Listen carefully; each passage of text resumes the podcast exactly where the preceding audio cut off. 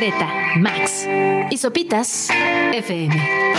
Lunes a viernes, 9 a 11 de la mañana. Sopitas FM en el 105.3. 9 en punto de la mañana, sean bienvenidos a Sopitas por Radio Chilango en este viernes 8 de diciembre. Finalmente es viernes, Gre. Ah, ya, por fin, bendito sea. ¡Aleluya! Buenos días. Y así arrancamos con esto del maravilloso signos de Soda Stereo. Para todos los que exclamamos libertades, prófugos. Estamos por supuesto en el 105.3 y en nuestro canal de YouTube. ¡Listos!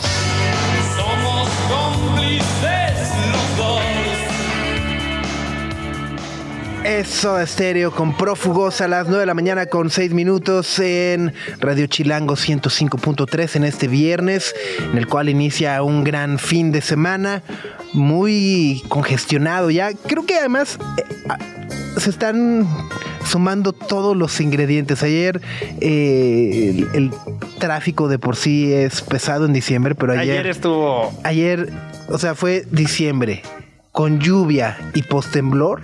No, Fue- fue era una- así el acabose, ¿no? y lo que se, o sea, lo que me hace pensar que este viernes y particularmente el, El que, que viene, viene. que es de quincena y el que viene que va a ser el último antes de Nochebuena, agárrense, ¿no? Híjole. Sí. Eh, El que viene va a ser viernes, quincena. Ajá. Último de clases para muchos, ¿no? Último de Bueno, cuando clases. En la escuela. Pa- Para muchos cae el aguinaldo también por ahí esas fechas. Ay, y empezaste a salivar. ¿No? Hasta los ojitos me brillaron, Me creo. brillaron ya. Entonces, si el siguiente viernes, o sea, si creían que ayer hubo tráfico, que hoy hay tráfico, mañana, el siguiente viernes va a ser. Va a estar Uh, peor. Sí, pinta, pinta, pinta. Entonces, bueno, pues mucha calma, mucha paciencia, salir a lo realmente necesario. Y luego, además, luego, ajá, o sea, esa tarifa dinámica de que un viaje que te costaba 200 varos es 800, espérense también, ¿no? Sí, ya es una mentada, ¿no? Ajá, es un, ajá, clavada de colmillo mayúscula. Mayúsculo. Mayúscula, mayúscula. ¿No? Pero bueno, eh, también este fin de semana es la final de la MLS. Sé que soy el único al que le debe de importar en el universo. ¿Quién juega? El Columbus Crew ¿De dónde es ese? de Columbus, Ohio. Ah, ok. Ajá. Contra el LAFC de Carlos Vela. ¿Y ese de dónde es? De Los de Ángeles. Ah, ajá. ya, o sea, sí, Ajá, sí sabía un poco. Es el que es de Will Ferrell y demás. Oh, Ajá. El. Eh, Magic Johnson también es como socio, si no me equivoco. Sí, también hay así varias superestrellas en- de los dueños del LAFC. Ajá. Pero así de los de los que estuvieron desde el principio, Will Ferrell. ok. Ajá. Entonces, bueno, y juega eh, Carlos Vela, Ok. el mexicano, que le deseamos todo el éxito del mundo. ¿Sigue sin gustarle el fútbol? Eh, eso parece, sí. ¿Sí? Ajá. Sí, sí, sí, sí. Me cae bien. Se me hace Sí. increíble. Ajá. Su honestidad me parece. Es muy válida, ¿no? Sí, sí, sí, completamente. A él le gusta el básquet, ¿no? Exacto, sí. ¿No? Pero bueno, eh, ¿qué más hay, Max? ¿Qué más? Pues se decide la final de la Liga MX, ya que estábamos hablando de fútbol, aprovechando. Ah, claro, están las semifinales, ¿no? Ajá, el América le ganó 5-0 a San Luis en un juego, pues básicamente, que Que- no tuvo nada, ¿Nada? que ver, ajá. Juegan en el Azteca el sábado y en la otra fue Tigres Pumas. Ayer jugaron, ganó Tigres 1-0 y el domingo van a jugar otra vez, a ver quién pasa a la final. Ok. ¿Qué más hay? Bueno, pues También- Trópico por Acapulco Ah, sí, mañana. Trópico, pi- pi- pi- pi- pi- Ajá. pi- Trópico por Acapulco. Ya la, la edición, eh, digamos, especial que se va a realizar por primera vez aquí en la Ciudad de México. Así que si se van a lanzar, pues lleve, sí, llévense una buena chamarra, ¿no? Porque Sí, lo- sí, los sí, sí, fríos sí. Sí, están pegando tremendo y se va a acabar a las 5 de la mañana del domingo. Va a estar Entonces, pesado. Luego también fin de semana de Estrenos. estrenos. Se estrena Wonka ya, la de Timothy Ay, a ver, ese- eso me tiene muy, muy. Tus manitas. Ajá, hasta cruzo mis manos así.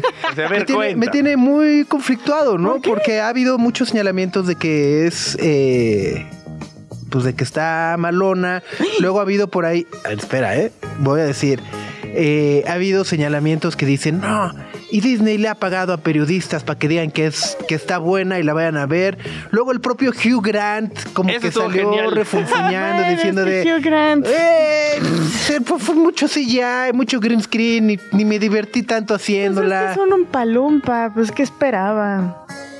Una Pues, coreografía de aprendiz. Pues son un, pues son un palumpa de de veras, como en la película original. Bueno, Hugh Grant siempre es muy gruñón. Eh, Es el que dijo que tenía cara no de es cierto.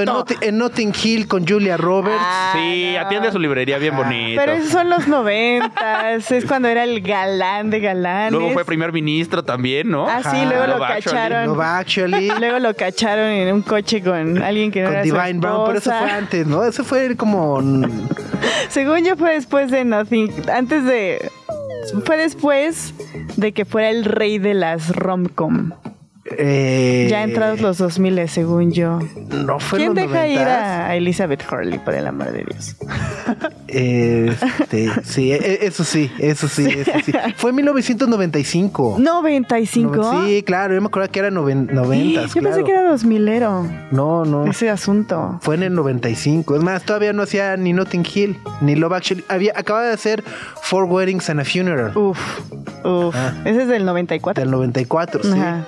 Película. Película. Peliculón. Ahora, Sí. esta debe ser también su época, ¿no? O sea, porque te echas las de Bridget Jones. O sea, ya me estoy balconeando, ¿no? Pero a ver, película favorita navideña, además de mi, mi pobre angelito, Bridget Jones. No, a mí no me gusta. Yo me he Bridget hecho las tres, cuatro, así, con mi, Sí, sí, con mi sí. recalentado, así. Con tu mameluco Ajá, y tu, ajá. tu tacita Tal de cual, chocolatito. Tal cual. Ajá. No. A ver, ¿cuál película favorita? ¿Navideña?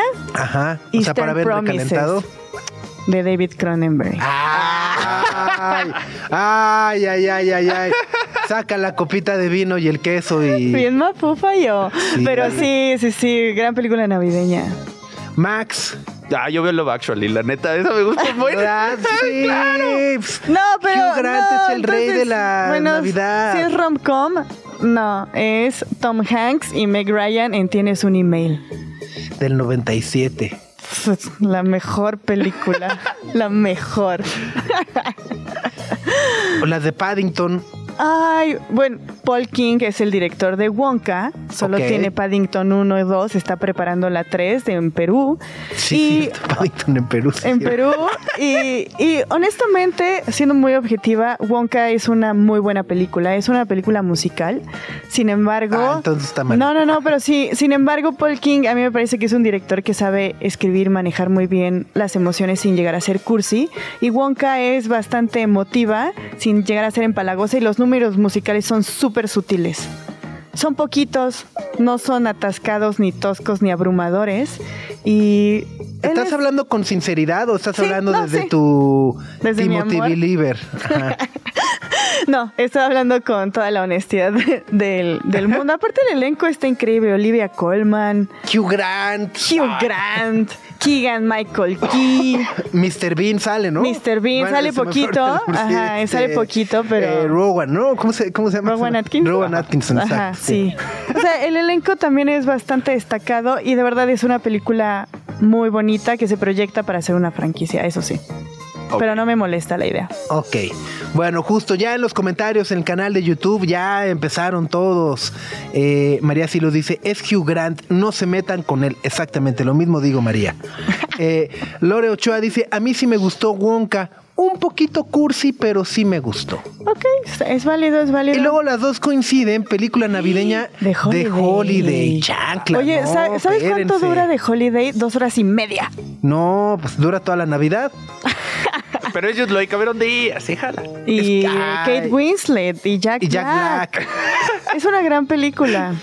Maldita sea. Sí. Ya, ya quiero, ya quiero, ya quiero que lleguen esos días de estar ahí.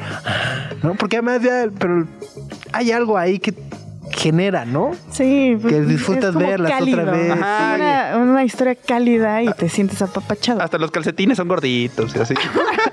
Oye, pero también hay otro estreno y sí lo quiero mencionar. Es Hojas de Otoño o Fallen Leaves de Aki Kaurismaki, que en un giro muy extraño en los cines de México se va a estrenar y posteriormente va a llegar a Movie y también es una película que deben de ver. O sea, de verdad vayan a verla al cine. Ok. Hojas de otoño. Hojas de otoño se llama. Sí. Y Totem, de nuestra querida Lila Avilés, que se ya se estrenó la- estrenó ah, la semana pasada. el 30, claro, yo estoy pensando. Sí, fue la semana Fue el pasada. 30 de noviembre, sí. pero sigue en cines y este ha tenido muy poca recepción, lamentablemente, a pesar de ser la película que ya ayer se anunció que es parte de las elegibles para los Oscar. Entonces ya pasó como a octavos de final. Ajá. ya va por el Entonces- quinto partido. Sí, sí, sí, es una película muy destacada, es una producción mexicana, vale mucho la pena que la vean. Entonces, si no tienen nada que hacer hoy, también vayan a ver Totem, vale la pena. ya entré a la página y me salió hojas de otoño en salas de arte. Ah, sí, sí, sí, sí. digo. Sí, sala de arte. Hoja, ajá, me, me pasó lo mismo, Max. Sí, googleé hojas de otoño. Hojas de otoño puro- y puras fotitos de puro, Pinterest. Puro Pinterest, sí. Cuando tengan nombres así, pónganle película. Cuando una banda tiene un nombre así también, banda. Movie, banda. sí. Ahora a Hay ver, buenos estrenos. galán de inicio de milenio, Jude Law o Hugh Grant. Jude Law. Con en Alfie. Alf. Uh, Sí, Jude Law. ay, en Closer. Claro. Ah. Claro, claro, claro, claro. Me voy a atrever a decir esto. Closer es una horny movie. O sea, fue el Fifty Sí. Shades of Grey de su época. Ah, pero elevadísimo además, o sea. Sin tanta faramaya, ¿no? Sin tanta faramaya. Ay, sí, para que vayan a ver. Y, Y el ay, uy", latigazo, y se ponen. y, ay, sí. ay, me prendí con las palomitas. No, no. no y la ridiculez. seda. Sí, no. No, no, no. Patrañas. Closer. Closer, horny movie. Igual por si Me tienen gusta, frío. me gusta el término. Ajá, hablando de Para la películas cálidas. mira. exacto, sí, para la cobijita.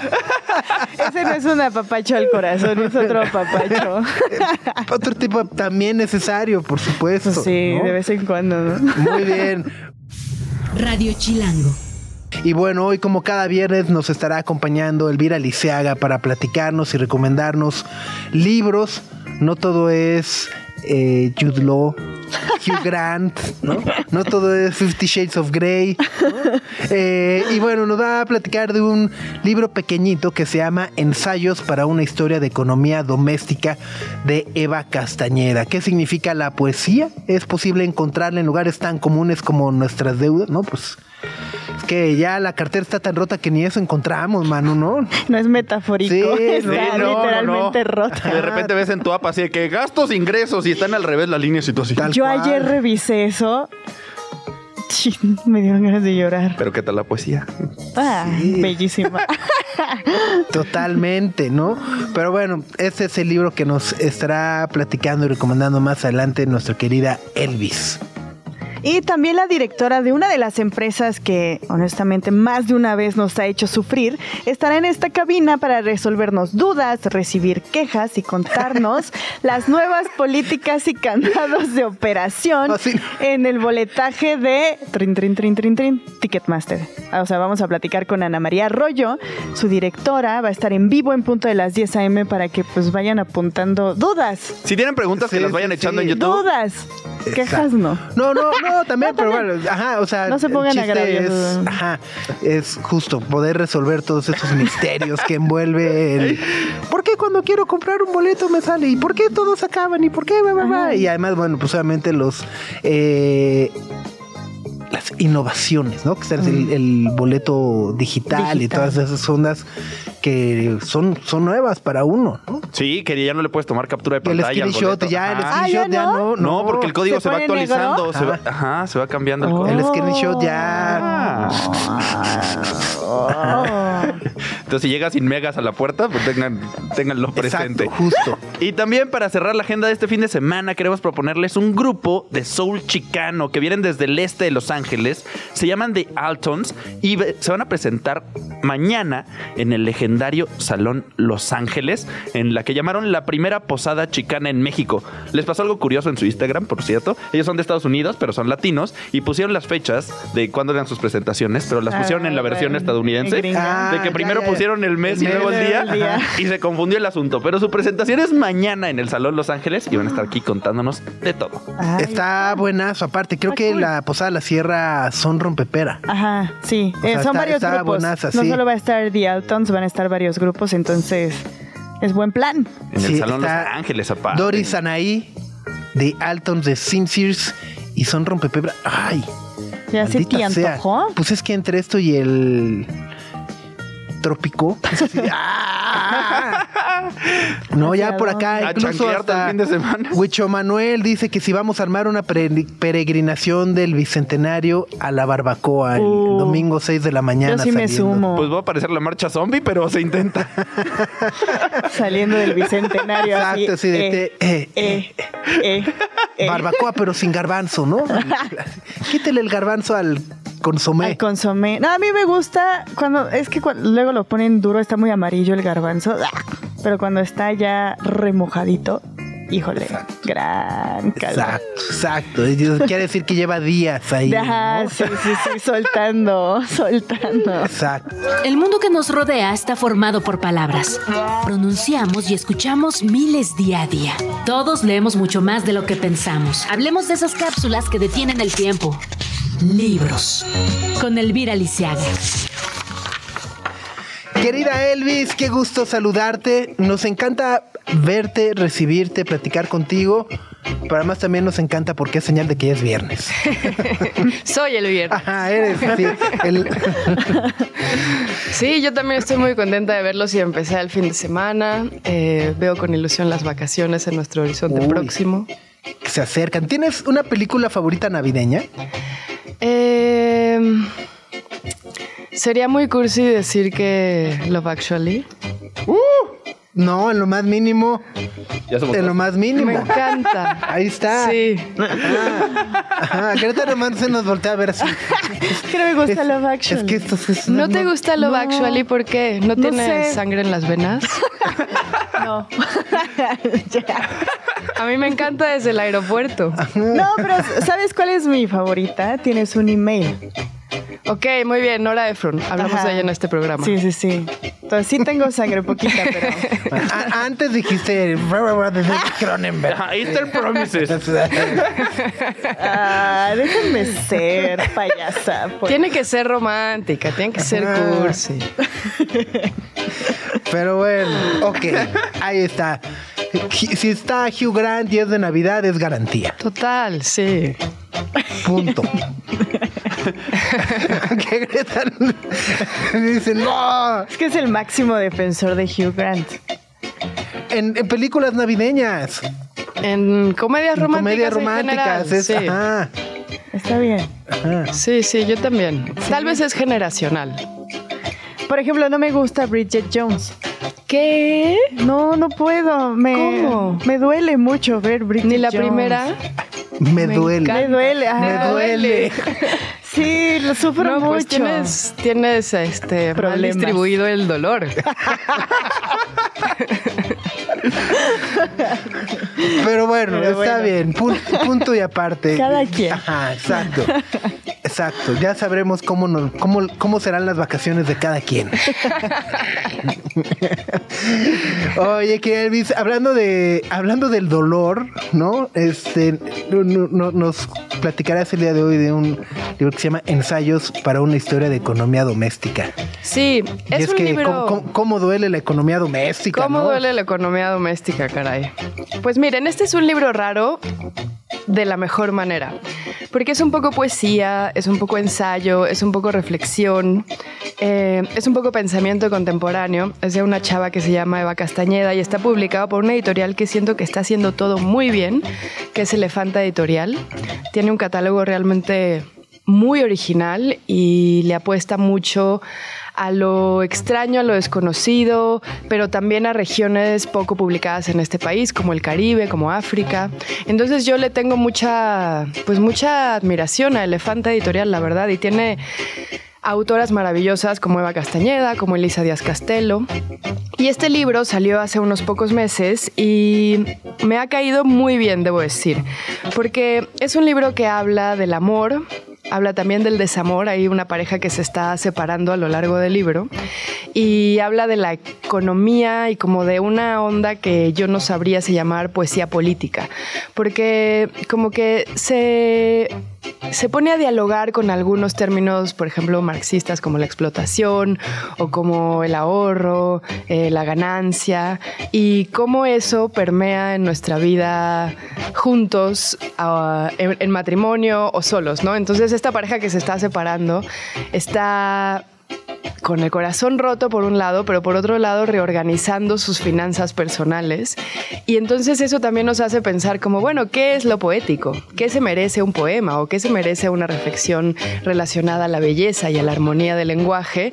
Y entonces aquí es curioso porque habla de dinero, habla de precariedad, habla de cómo de pronto te quedas sin sueldo, de ser freelance, de cómo ahorrar, de cómo ser un adulto, en términos pues hermosos y a la vez juguetones con el lenguaje y, y me pareció como muy sano de pronto leer un libro de ensayo y de poesía que además también tiene mucho de la vida cotidiana de ella que reivindica como lo menor, lo doméstico, lo que pensaríamos que no es alta literatura, ¿no? Como los gastos del mes, como llegar a la renta, eh, cuando tu cuenta bancaria se queda en ceros, etcétera, etcétera. Cuando nada más ves cómo se va achicando, se va encogiendo, ¿no? Sí, como esa pues esa situación en la que todos estamos, en donde se nos somete como a atender, ¿no? O sea, te tienes que preocupar de sobrevivir a que tu matrimonio fracasó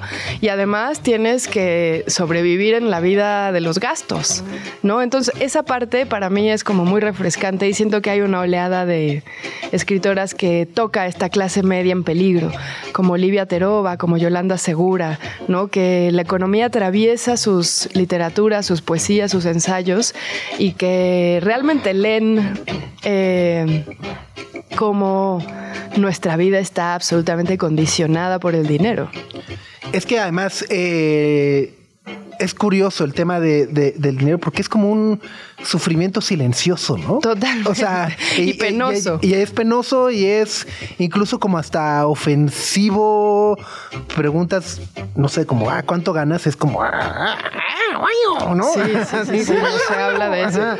Es, es- es- es- es muy raro. Entonces, eh, justo que, que exista una obra que nos permita explorar también eh, los diversos matices que llega a tocar el bolsillo, ¿no? En, Sí. en- en otros tópicos de nuestra vida cotidiana me parece interesante. Sí, y además cómo es parte de todo, cómo construimos la vida, cómo nos relacionamos con los demás, cómo construimos la pareja, el matrimonio, cómo estas relaciones cuando cambian implican un cuidado del dinero, un, un miedo a, a la precariedad, un riesgo importante. Oye, y hay, y hay algo que ahora que mencionas esta parte en pareja, y, y no sé si lo, aborda el libro, son también los roles de género, ¿no? Con el dinero y, y en pareja que, que pues en México, vaya, desde el oye Bartola y te van estos tres pesos y Sí, sí, ¿no? sí. Y hazte bolas, pero y, ¿no? Y es como, güey, Bartola, güey, son tres pesos. ¿no? Sí, o la patita, que no tenía centavos para alimentar a sus patitos. Ah,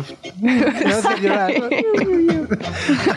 Sí, sí, sí, aborda los roles de género y habla justo de cómo a veces el hombre gana más y se comparte la economía en partes iguales y cómo se Claro. decide eso. Y también habla de cómo cuando se separan, porque, insisto, como hay una separación a lo largo de toda esta... No es novela, pero podría también ser un poquillo una novela. eh, ¿Con qué se queda cada quien cuando se queda? ¿No? O sea, como esa dimensión material del del matrimonio, del amor y luego también de la soledad, ¿no? O sea, cómo el mundo material, eh, una vez que está sola y reiniciando la vida, pues tiene mucha, tiene, significa mucho, es muy simbólico, ¿no? Y también es un poquito, ah, por, por lo que dices, este entendimiento de que, no sé si todo, pero me atrevería a decir que todo lo privado es público. O sea, Sí. primero es como el aspecto económico, que es como un poquito el más evidente de, bueno, los salarios, y igual justo la desigualdad en los ingresos en el hogar entre las parejas, pero también la construcción social y política de las parejas y cómo las vamos entendiendo y los roles. Y justo es- esa repartición también se vuelve pública y es muy chistoso porque es muy vergonzoso todo lo que sucede, como decías. Sí, ella hace públicas dimensiones de la separación que normalmente no estamos estigmatizando. Y por otro lado, también políticas, porque es político hablar de eso, hablar en términos irónicos, eh, lejos de ser víctimas, sino con una sorpresa de wow, estamos realmente muy condicionados por la economía. Y por otro lado, pues también hay algo como de... mm, no sé, como de cierto cinismo bueno que requiere salir a hablar de esto, ¿no? Como decir como, bueno, y ahora solo tengo un ingreso y tengo que, tengo que construir la vida, ¿no? Es que está interesante cómo a veces cuando hablas de rupturas o separaciones piensas en el lado emocional, piensas en el cómo te sientes, pero este lado práctico, real, también puede causar como conflictos de, ah, tenía de stoppers, ahora tengo cinco. Exacto. no sé cómo explicarlo. Totalmente. In- incluso, espero no balconear a nadie, ¿no? Aunque sí lo, o sea, me ha tocado casos justo a lo mejor de parejas que pues no se pueden separar o Claro. divorciar porque dicen, "Güey, es que si no, no, ajá, o sea, yo, yo solo no me puedo pagar un, una renta, ¿no? Este, o sea, ya no, no me alcanza, entonces como que viven ahí. Yo creo que un, poco, porcentaje altísimo. es- es- ajá, entonces. Pero es como una ¿no? extensión del Ajá. tormento, ¿no? Ajá, es como, güey, me quiero salir, pero no puedo. Pero Ah, ahí pero no también como puedo. que se evidencia algo que en realidad ya sabíamos, pero que es que las parejas y toda convivencia es realmente algo contractual, Mm. ¿no? Entonces en ese acuerdo económico, pues luego cuáles son las prioridades, ¿no? El PlayStation, obviamente. el Play 5, claramente, que no entiendo. ¿No? Está, está interesantísimo. La autora se llama Eva Castañeda. Eva Castañeda, ella es una académica y es interesante cómo se despoja de todo ese lenguaje que para mí es medio sectario de los académicos que luego hablan y nadie les entiende.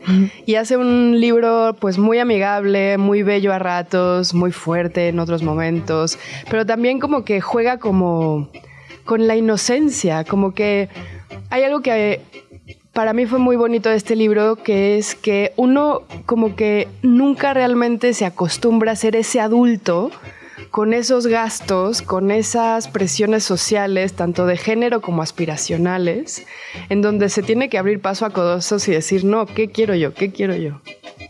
Totalmente. Pues ahí está. Es un libro cortito, además. es un libro que cortito que se leen, pues, pues no sé, ¿Cuántas ideas al baño? como en cinco. ok, entonces corto. Es la nueva medida.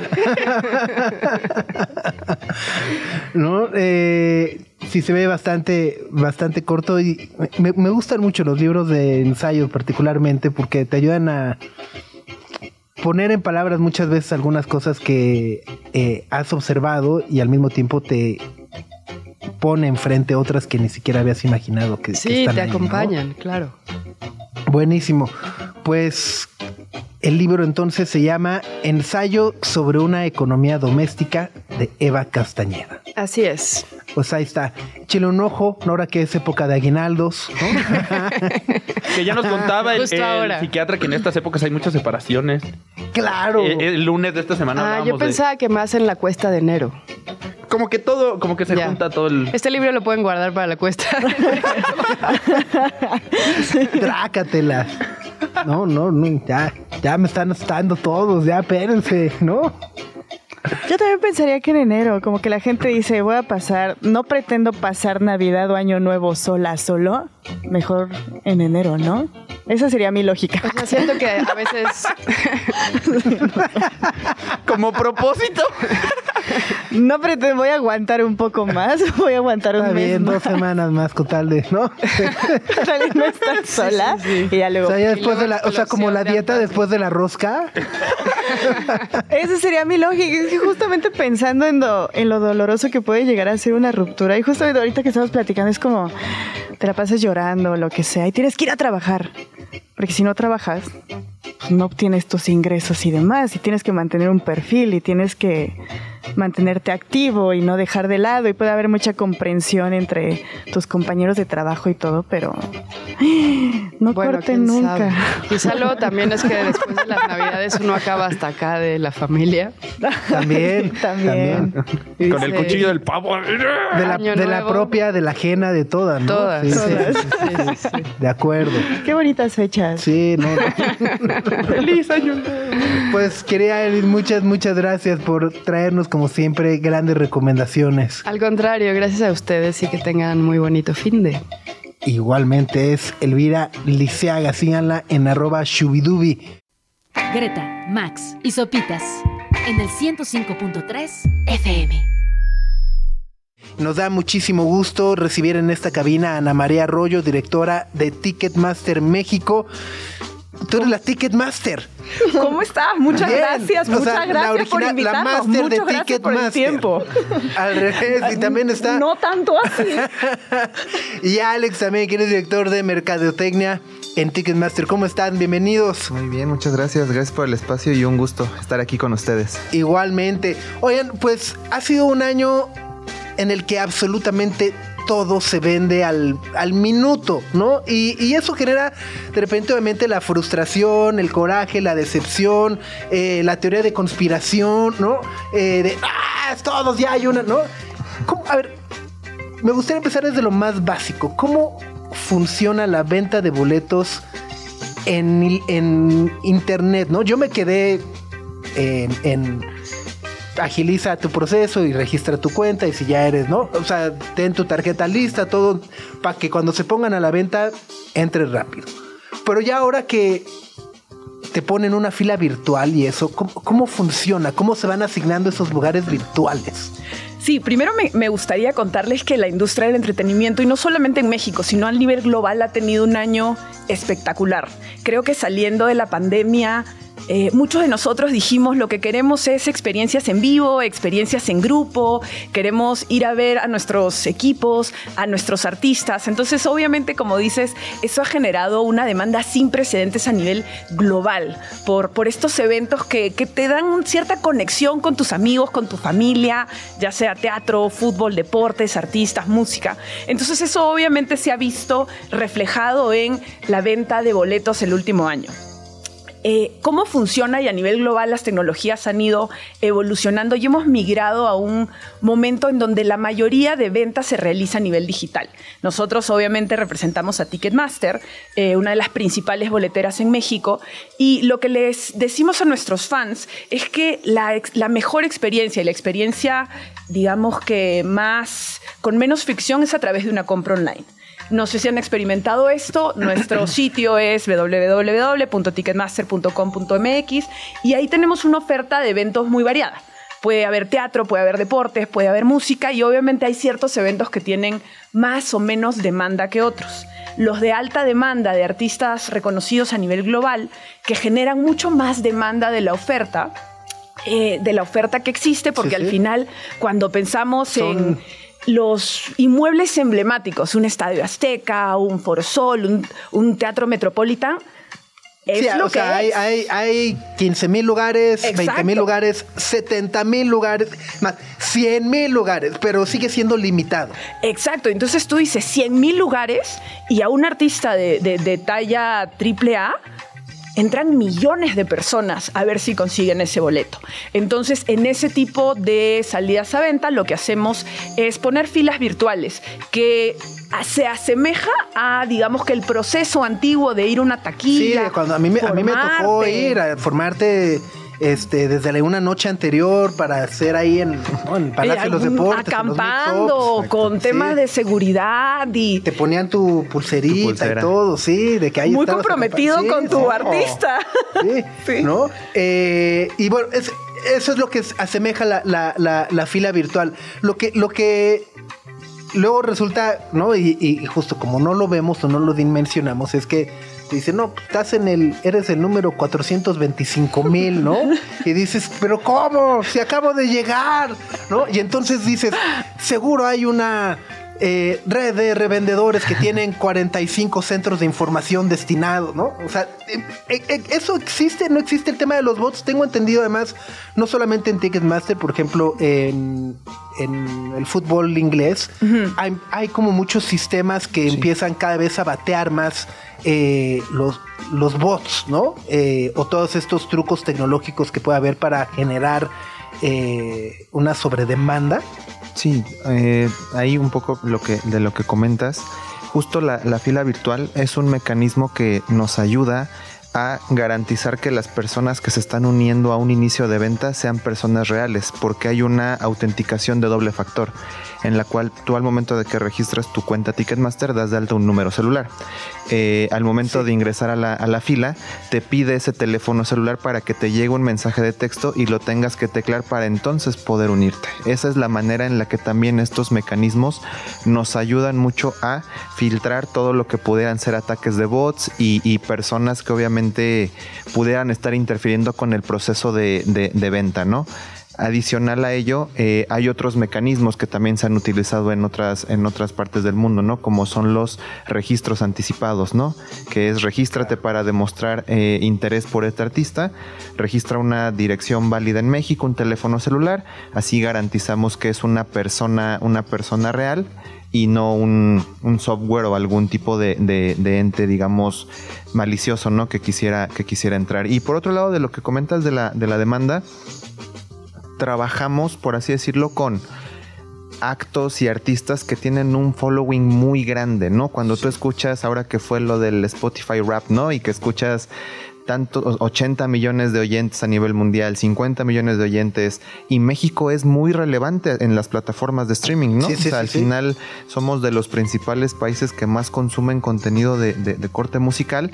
Cuando eso lo trasladas al mundo presencial para ver a un artista en vivo, como mencionas, ¿no? Si hay 50, 60 mil boletos disponibles en el, en el Foro Sol y hay una demanda potencial de un millón de personas, obviamente vamos a, a tener algunos fans frustrados porque no pudieron adquirir boletos para, para su evento favorito, ¿no? Pero justo creo que la, la- la misión que tenemos nosotros es garantizar dar una, una experiencia de compra que sea confiable, que sea segura y, y parte de ello es también todas las medidas que estamos implementando ya de acceso al evento con los nuevos boletos digitales que estamos utilizando, ¿no? Ah, el, el famoso SafeTix. Correcto. Ok.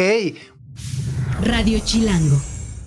Eh, sigo platicando con Alex, director de marketing, y Ana María Arroyo, directora general de Ticketmaster México, sobre la locura que vemos, lo difícil que se ha vuelto o se vuelve de repente poder comprar boletos para los conciertos y demás. Y sobre todo además, eh, justo, ¿no? Como todo, de repente, un proceso de venta para conciertos de gran demanda se, se reduce a minutos, ¿no? Eh, ahorita fuera del aire platicamos y dice, bueno, pues es que si entras a la fila y hay 100 mil personas antes de ti, pues cada una de esas personas compra pues dos boletos, tres boletos, significa que se van a vender 300 mil boletos y por eso cuando llegas pues ya no hay este nada, ¿no? Ni las migajas te dejan muchas veces. Eh, entonces eh, esa es una esa es una de las razones. Y la otra que me parece importante mencionar es eh, la tecnología SafeTix, que también es el boleto digital que se ha implementado a partir de este 2023, que lo que, lo que entiendo, y corrígeme estoy mal, pero justo evita eh, la reventa. O, o la, o la- la- la combate de una manera ya muy difícil, ¿no? Sí, si quieres te cuento un poquito de cómo funciona SafeTix. SafeTix es el estándar global de boletos digitales. Lo que tiene es un código de barras dinámico que va cambiando eh, cada 15 segundos. Entonces, lo que hace es evitar que puedas entrar a un evento con una captura de pantalla. Eh, tiene la función de poder transferir ese boleto de una cuenta Ticketmaster a otra cuenta Ticketmaster para que no hayan intentos de duplicidad de boletos. Y, y realmente le facilita al fan esa experiencia de una vez que compró el boleto, ese boleto ya vive dentro de su celular, no hay necesidad de imprimirlo o ir a recogerlo, entonces creo que es una experiencia eh, bastante, bastante más positiva. como decías, también tiene un componente de seguridad importante, eh, ya que duplicar ese código de barras es imposible, ya que cambia cada 15 segundos. Entonces, para reventa y temas también de fraude, en donde obviamente por un incentivo económico hay gente que trata de abusar de estos fans que intentan entrar a un evento, esta nueva tecnología los protege porque vive dentro de la cuenta y obviamente nosotros como Ticketmaster nos comprometemos a darle el apoyo al fan que tiene ese boleto y que nos puede demostrar que vive eh, y que lo ha comprado en su cuenta. Oye, ¿y, y qué ocurre, por ejemplo, justo, ¿no? Ahorita la canción se llama, dice Max, bueno, ¿qué pasa si mi, la pantalla de mi teléfono está rota? ¿El código se lee o no se lee? Si eh, no lo descargué, porque entiendo que tienes que descargarlo antes de salir de casa eh, y, o- y no hay datos en la... en- o sea, Ándale, si te quedas sin datos si ahí en la fila. datos, eh, claro. Sí, el, el- el- el boleto, digamos, el boleto vive en la app de Ticketmaster México. Y obviamente, pues si vas a una obra de teatro o a un lugar que a lo mejor no es muy concurrido, eh, puedes ingresar con tu app Ticketmaster y ahí va a estar tu boleto. Pero también se tiene la funcionalidad de agregar tu boleto al wallet de tu, de tu teléfono. Entonces, por ejemplo, esto es muy útil, sobre todo cuando hay eventos de muy alta demanda y que luego hay mucha saturación de, personas, un Foro Sol, un Estadio Azteca, un, en CU la gente puede agregar el boleto al wallet y el, tel- el- el boleto ya vive ahí. La tecnología de los códigos dinámicos sirve funcionando detrás de, pero ahora ya tiene el componente de la tecnología NFC. Entonces basta con que acerques el teléfono a la lectora, a, la- a los escáneres de, Sí. de- de Ticketmaster en los accesos y con eso ya te va a validar tu entrada. Y con esto aseguramos que no tengas eh, que tener datos ni conectividad a internet al momento de ingresar o como lo comentaban, pues, si la pantalla de tu celular ya está ya está rota, este, no hay no hay ningún problema, Toca ¿no? comprar otra otra no, no, pero- a ver, ya, ya. comprar otra o arreglar la pantalla, pero igual te serviría. Está genial. Oigan, y por acá estamos en la transmisión de YouTube y desde antes dijimos, oigan, ¿tienen dudas para Ticketmaster? Ajá. Y por aquí Alex Montes de Oca, de los que nos están escuchando, nos preguntaba cómo funcionan los cargos por servicio en Ticketmaster. Es una de estas dudas que de repente te aparecen, entonces queríamos saber pues, de dónde salen o para qué funcionan. Sí, cargos por servicio es normalmente un boleto tiene un precio. Los precios obviamente varían dependiendo de qué tipo de evento es, eh, dónde sucede, la demanda, etcétera. Y hay un cargo por servicio que es el, cargo que nosotros adicionamos eh, a el costo de ese boleto y que básicamente lo que hace es eh, darnos a nosotros las capacidades de proveer todos estos avances tecnológicos, el servicio al cliente, eh, mantener la plataforma, atención al cliente. Entonces eso es un cargo que di- o sea, se adiciona al, al precio de boleto, como que del, del boleto que se muestra en la plataforma. Perfecto. Luego por acá, justo hablando de preguntas, esta, esta yo creo que es complicada. Al A menos ver. para mí me parece complicada. Dice. ¿qué pasa si en el trayecto al concierto te roban el celular? ¿Cómo puedo verlo de mi boleto? Sí, sí, en el- pongámonos en el supuesto. Alguien llega a un concierto y le robaron el celular, lo perdió, eh, la batería eh, no le funcionó. Como, la, como el boleto vive dentro de una cuenta, siempre puedes acceder a tu cuenta desde, por ejemplo, otro, Otro navegador. dispositivo. Entonces podrías decirle a alguien que esté en tu grupo, de- permíteme ingresar a través de mi navegador a mi cuenta y igual el boleto seguiría dentro de esa cuenta y podría, y podría ingresar, eh, ingresar al evento. Ajá, yo sí me, yo- ajá, empecé a sudar frío, así dije, no. Digo, ya, ya lloras cantando adentro del concierto. pero- Pero adentro. Exacto, pero adentro. ¿no? Eh, luego, eh, bueno, digo, ya hay, hay como muchas sugerencias, ¿no? De, deberían delimitar el número de boletos que se pueden transferir. Este, cuatro veces al año, ya ponen por acá. Muy, muy, ¿no? Eh, Nos encanta, o sea, todas las sugerencias son súper bienvenidas. Oye, y, y luego mencionan, ahorita fuera del aire, también platicábamos y, y justo mencionan algo muy importante. Dicen, bueno, existe en el, en el subconsciente colectivo, existe esta idea de que nunca hay boletos para nada, pero en realidad hay muchos eventos o hay muchos eventos para los que siempre hay eh, boletos o no es tan difícil, ¿no? Y, y mencionamos obras de teatro, espectáculos, ex- exhibiciones y demás. Es decir, eh, no hay boletos para los eventos de gran demanda porque pues son de gran demanda, ¿no? Eh, pero hay muchas otras cosas que disfrutar. Veo por ahí, platicamos, dicen, bueno, pues este año nuestro último evento es el 21 de diciembre. Grande. eh, Es Siempre hay eventos. Ajá. Hasta el 21 de diciembre hay uno particularmente grande. que es R- RDB en el, en el Estadio Azteca. RBD. Eh, esos. me hago bolas, me hago bolas. Yo, yo le- yo le sigo siendo rebelde, perdón. Soy un tío. Pero bueno, entonces. RBD en el. Estadio Azteca. Ajá. Sí. ¿No? Eh, y luego viene, eh, justo también hay obras de teatro. Está esta onda de Pixar, ¿no? Eh, Sí, Mundo ahorita Pixar.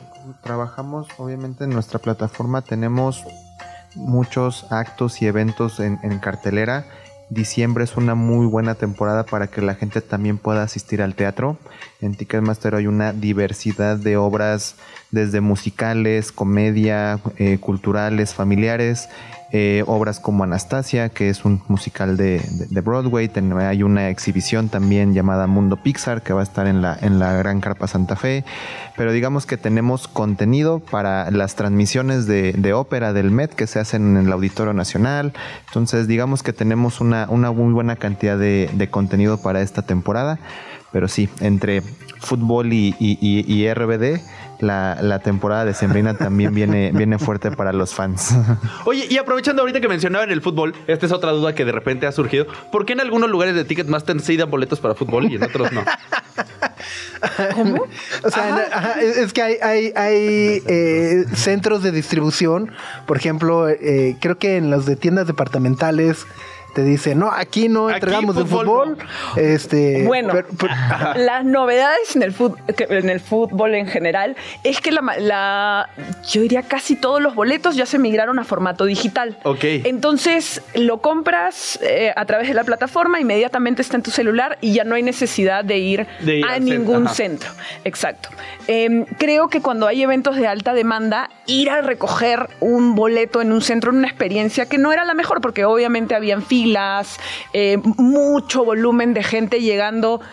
Tal vez a nosotros nos gusta llegar un poquito pegado a la fecha del evento, entonces gracias a los boletos digitales pues ese tipo de experiencias ya, ya no se dan Eh, y esperamos que para los fans del fútbol les quede mucho más conveniente a las modalidades que tenían antes disponibles. Buenísimo. Otra, otra pregunta que nos hacen por acá tiene que ver, y no sé si es con ustedes o con los promotores, pero es sobre las preventas. Ajá. ¿no? Dicen, ok, hay preventas, luego de repente se acaban los boletos, quedan boletos para el público en general, cuántos boletos salen a la venta al público en general si no soy tarjetaviente de los bancos y demás. Sí, a ver, eh, siempre hay boletos para el público en general, siempre. No, no hay un evento en donde hay una, no exista una venta general, siempre hay. Eh, obviamente hay ciertos eventos que cuentan con beneficios para los tarjetavientes de patrocinadores del evento. Eso es... eh, digamos que una práctica estándar eh, en el mercado mexicano y obviamente hay inventario en cada una de estas fases como eh, volviendo al punto, cuando son eventos de alta demanda, yo creo que los usuarios de cada una de esas fechas siempre experimentan esta sensación de ya no hay boletos. Normalmente es porque hay mucho más demanda de la que, de la que hay ofer- de oferta de inventario, ¿no? Ok, pero entonces siempre, Siempre hay, o sea, inventario en todas las fases. Sí, Buenísimo. Yo creo que como en toda cadena de valor, la industria de los eventos en vivo pues también depende de muchos jugadores, ¿no? Depende de los organizadores de los eventos, depende de las boleteras como nosotras para proveer de los servicios de distribución de boletaje y también depende de socios estratégicos como lo son los patrocinadores de los eventos, ¿no? Que yo creo que gracias a esas inversiones también los promotores pueden darse la oportunidad de traer más actos al, al país de los que de los que los fans eh, quieren, ¿no? A diferencia de que si la inversión tuviera que ser únicamente por parte de los de los promotores y organizadores de los eventos, ¿no? Claro. No, si ya de por sí el boleto sale en una. Oye, y por acá, eh, David dice: Tengo un evento este domingo y en Ticket Fast no aparecen mis boletos. Dice que hay error al cargar. Justo ese tipo, a lo mejor, de, de situaciones o errores que pueden aparecer a los usuarios. ¿Cuál es la mejor forma de contactar a Ticketmaster o de decir, oigan, me ten- no aparecen mis boletos o lo que sea? Sí, mira, ho- hoy en día la, la mayoría de nuestras ventas eh, son en internet. Eso lo que nos ayuda es tener un punto de contacto ya muy directo con el fan. Tenemos un- una funcionalidad que se llama botón de ayuda. El botón de ayuda, digamos que al ingresar a tu cuenta en internet, tú vas a una sección que se llama Mis eventos. Y en mis eventos ahí viene el detalle de todas las compras que tienes, tanto pasadas como futuras. Eh, ingresas a la orden del evento del cual tienes alguna duda, en este caso pues el evento que, que- que tiene el domingo, y ahí, ahí- va a haber un botón que justamente dice necesito ayuda con esta compra, que es como funcionan todos los marketplaces modernos, ¿no? Tú compras algo por alguna eh, eh, página y siempre dice que necesito una aclaración con esta, con esta orden. Y ahí tenemos todo un, le llamamos árbol de decisiones, que son como las preguntas o las dudas más frecuentes de los fans. No puedo ver mis boletos, tengo un problema con mi compra, necesito hacer alguna aclaración. Tú eh, seleccionas eso y eh, el sistema nos permite priorizar tanto en función de la duda como de la fecha del evento. Entre más cercana sea la fecha del evento, pues vamos a tratar de, resolver la duda del fan con mayor anticipación, pues porque obviamente entendemos que ya tiene la necesidad de asistir. Y ahí eh, le podemos dar, seguimiento, digamos, ya muy personalizado a la, a la duda que tenga. Y hoy en día, si bien tenemos todavía todos nuestros canales de atención, como lo es Facebook, nuestra cuenta de Twitter, Servicio TM, todas las dudas al final las terminamos canalizando por ahí y les damos resolución y tenemos tiempos de respuesta que a veces pueden ser incluso inferiores a las 24 horas, ¿no? Entonces, la verdad es que es una, una forma muy eficiente de, de ponerse en contacto con nosotros. Padrísimo, muy bien. Pues Alex, Ana María, muchísimas gracias por darse la vuelta, por aclararnos todas las dudas, por entender mejor cómo funciona el SafeTix. Greta, Max y Sopitas en el 105.3 FM. Y nos da muchísimo gusto recibir en esta cabina, están con nosotros The Altons, Adriana, Christian, Brian. ¿Cómo están? Bienvenidos. Gracias, Muy bien, ¿cómo estás? Bien, felices de poder platicar con ustedes. Es una banda latina, chicana del este de Los Ángeles, que justo nos gusta mucho con el soul, blues, rock que, que, que le meten a todas sus canciones y que además, bueno, pues mañana, quienes no tuvieron la oportunidad de verlos en el Festival Corona Capital, podrán hacerlo en esta primera posada chicana que le llaman, ¿no? Hey. Sí. ¿Y qué tal? ¿Cómo van? Muy bien. Bien, bien. Bien, cansados, cansados, Sí, estamos bien cansados. cansaditos. Sí, sí, sí, sí, sí, sí, sí. Me, me, me imagino. Oigan, eh, justo, me llama mucho la atención eh, el tema de la posada chicana, porque además, pues justo el sonido chicano desde hace desde los inicios del rock ha estado muy relacionado ahí. Richie Valens, eh, bueno, Santana, Osomatli, no hay muchos, muchos actos eh, que han ido dándole identidad a esta palabra, ¿no? Que le- a este concepto que, que decimos eh, chicano. Es, es un término con el que ustedes se sienten cómodos asociarse, familiarizados, como que dicen, pues nosotros hacemos música y ahí, ahí nos echaron, pero tampoco nos consideramos parte de... Pues ah, nos consideramos poquitos chicanos, pero, pero nuestra música es para todos. so, Claro. yeah. Sí, bueno, la, la, la, la, bamba, ¿no? O sea, uno diría, no, la, la bamba. ¿No? Dicen chicano, vienen los lobos. Los lobos. Eh, grandísimos, grandísimos exponentes. Eh, y bueno, nos, nos decían ayer, llegaron, les tocó temblor, Sí. todo. Entonces, eh, vieron un poco agitados, pero listos para la posada Sí, de sí, mañana. sí, Estamos sí, listos. sí. Ahora vamos a dormir mucho para mañana. Buenísimo. ¿Cómo les fue en el Corona Capital? ¿Qué eh, lo pasaron bien? ¿Lo disfrutaron? Sí, estaba bien. Ya, fue una experiencia pues única, es la primera vez que venimos al DF y, y tocar en un evento tan grande, pues casi no, es- no es algo que pasa por un grupo no- muy de nuestro nivel allá en Los Ángeles. Claro. So, y, y tocar con grupos como los Yayayas, como Arctic Monkeys y esos, son grupos que nosotros, a nosotros nos gustan. So, es algo muy especial. Oye, Adriana, tengo entendido que, eh, bueno, a ver, la, la alineación, la banda, eh, todos han tenido experiencia previa en otros, en otros proyectos, en otras bandas. Eh, muchos están enfocados más a guitarras, rock, punk y demás, pero justo cuando llegas, impregnas el sonido de The Altons con este sentido soul, funk y demás. ¿Cómo, ¿Cómo narrarías este primer encuentro que tuviste con, con tus compañeros al momento de, de llegar a, no sé si en ese momento ya se llamaban los Altons o no. ¿Cómo llegaste a la banda? ¿Cómo eh, de repente viste el sonido y dijiste, "Mm, yo creo que puedo aportar algo más? Era, era un show que teníamos en una vara y estábamos, ellos ya tenían el grupo, eran tres y ya se llamaban los Altons. Y en esa misma, en ese mismo show toqué yo en mi otra banda y estaba con Joey Quiñones y estábamos ah, juntos en esa banda y los conocimos ahí y am, los hicimos amigos y empezamos a tocar juntos y, y yo pues el mismo día, ¿verdad? Que Joey y yo los juntamos con ellos y después eran los cinco. Ok. ¿Y, y cómo, cómo, cómo fue? O sea, ustedes además como dijeron que venga, está bien, que venga Adriana. ¿Cómo fue ese proceso también? Por ustedes si de alguna u otra manera ya estaban armados o Pues conformados. no, porque todo era el, todo era el, el- pues el grupo era algo diferente como lo miro ahorita. Porque tenía otro baterista diferente, otro bajista diferente. Yo soy el novato del grupo también. Te ves chavo, sí. No, soy el más, y soy el más viejo también. no, sí, y teníamos otros. ah, bueno, en ese tiempo Brian era el, el líder del grupo y tenía otro, otro baterista y, y otro bajista. Y luego Adriana entró después de eso. Y luego ya después de que entró ella con Joe, me trajo a Kaylin, que es la baterista de nosotros. Lo sacó de otro grupo. Todo poquito a poquito agarrando de otros grupos. Y para que se forme como estamos ahorita. Ahorita como estamos ahorita. robando de otros grupos. Es un, es un all-star. Yeah.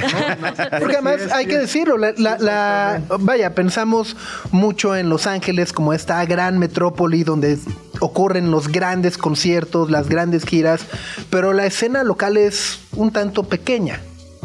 Todos se conocen. Exacto, sí. ¿no? Sí. Es como con nosotros y los Sinceres. Nos- unos de nosotros tocamos en los Sinceres. O sea, es como una familia grande también de, De de- músicos. de músicos. Buenísimo, pues les parece si escuchamos Cry for Me?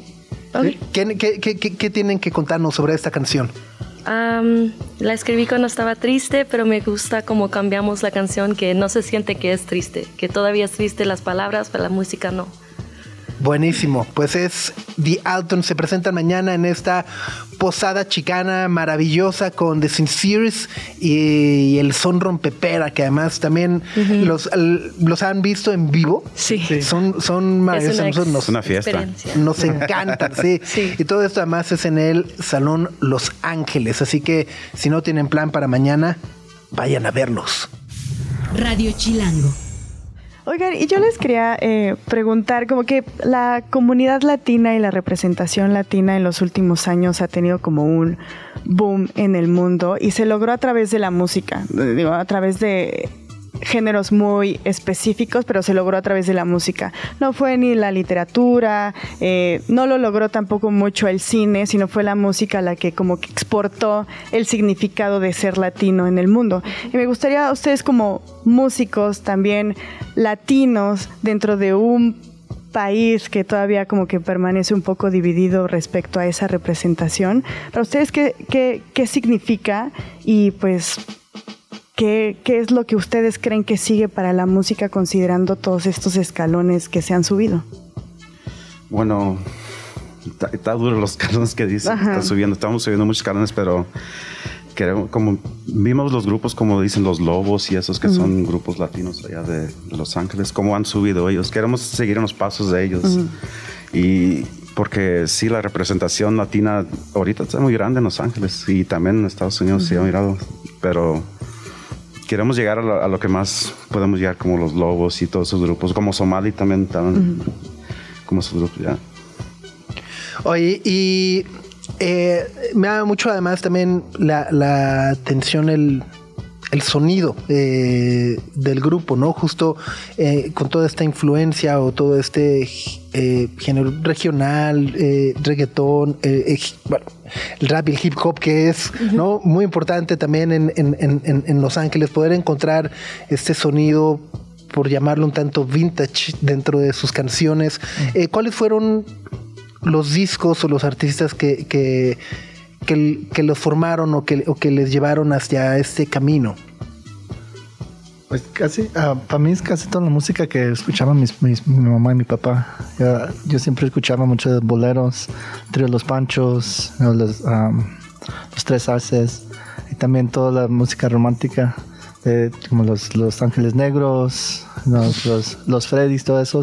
Toda esa música andaba ahí por, en Tijuana, donde estaban mis papás, en los 60s y los 70s, y eso siempre me enseñaron a mí. Eso, eso es lo que yo siempre estaba escuchando. Pero también nuestros papás estaban ah, oyendo la música de los 60s, ¿verdad? Como Smokey Robinson, como Bretton Wood y todo es como llegó la el llegó el sound de los otros. Es un mix, ¿verdad? Claro. De que les gusta todo eso y también les gusta eh, the 60s music de Smokey Robinson y todo eso. Y poquito rock, so es de todo. Ay, y, mañana, ¿cómo se imaginan esta, esta posada? ¿Han ido a, a alguna posada antes en, en, en Los Ángeles? en Tijuana, va a ser su primera posada, piñata, todo. Ponche con piquete. Sí, pues hacemos eso en Navidad. Sí, sí, sí, sí, sí, sí, sí. Sí, sí. Eh, y ma- ma- la de mañana, ¿cómo la visualizas? Es que además me, me- personalmente me atrapa muchísimo porque eh, el sonido ¿no? de ustedes con el son rompepera, más digo, los sinceres, como que es se me, se me antoja mucho. Me parece algo de verdad muy cálido eh, y que no es tan común, al menos en las posadas a las que he ido, que es como más de... Ajá, ajá, ajá, ¿Posada? ¿no? Ajá, sí, Ah, sí, sí, invita a las sí, sí, posadas sí. que vas tú.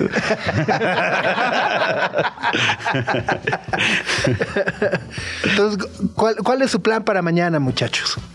Pues hacer lo que siempre hacemos, para que vean nuestro estilo, lo que traemos de Los Ángeles, representando lo que nos conocemos nosotros.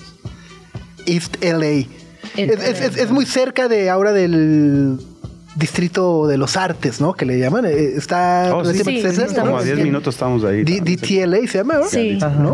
Que, que, vaya, me parece que es un distrito que está ahora como muy en llamas, ¿no? O sea, todos los grandes está restaurantes, tiendas, este, y vayan.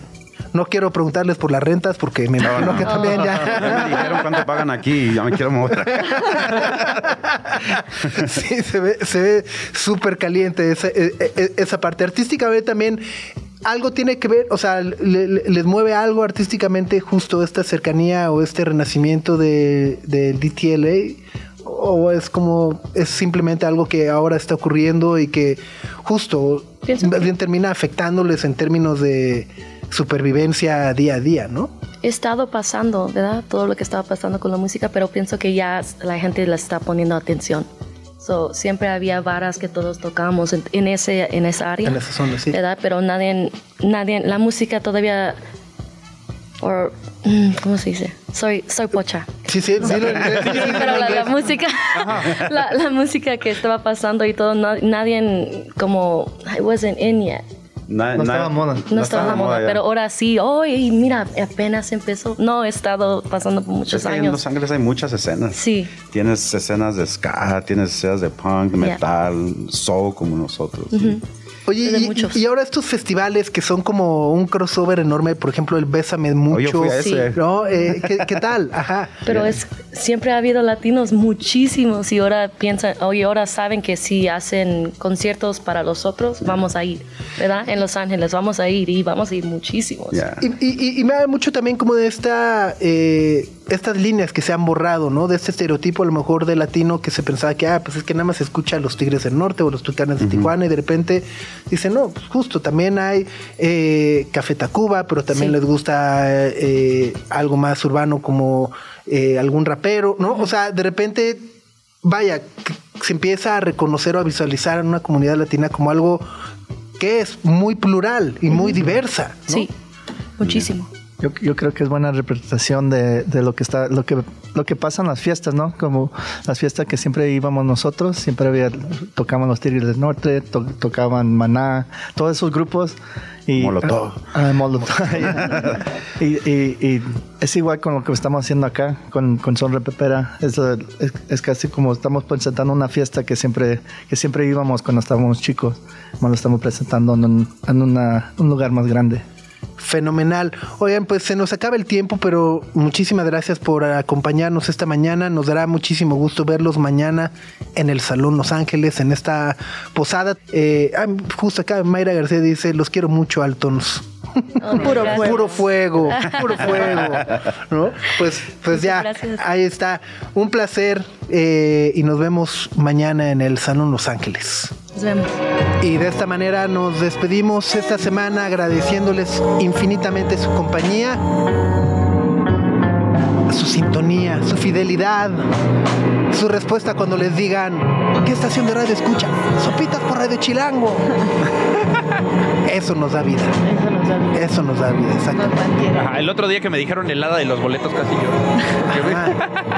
No. Muy bien, pues Greg, que tengas un muy buen fin de semana. Igual a todos ustedes disfruten, descansen y ya nos estaremos escuchando el lunes en punto de las 9. O no descansen. Sí, pero no más tápense, ¿no? Tápense. Eso sí. Hay festivales, posadas, todo. Pero tápense. Pero entre cada uno de los eventos, pues descansen, si no, ¿qué? El que lunes descansen. Ya te quiero ver el lunes.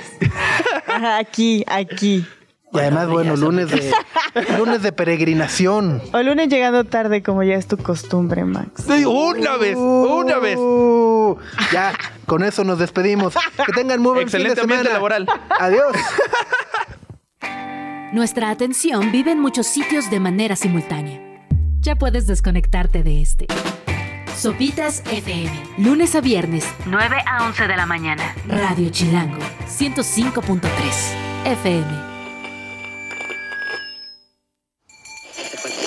Radio Chilango. La radio que... Viene, viene, ¿eh?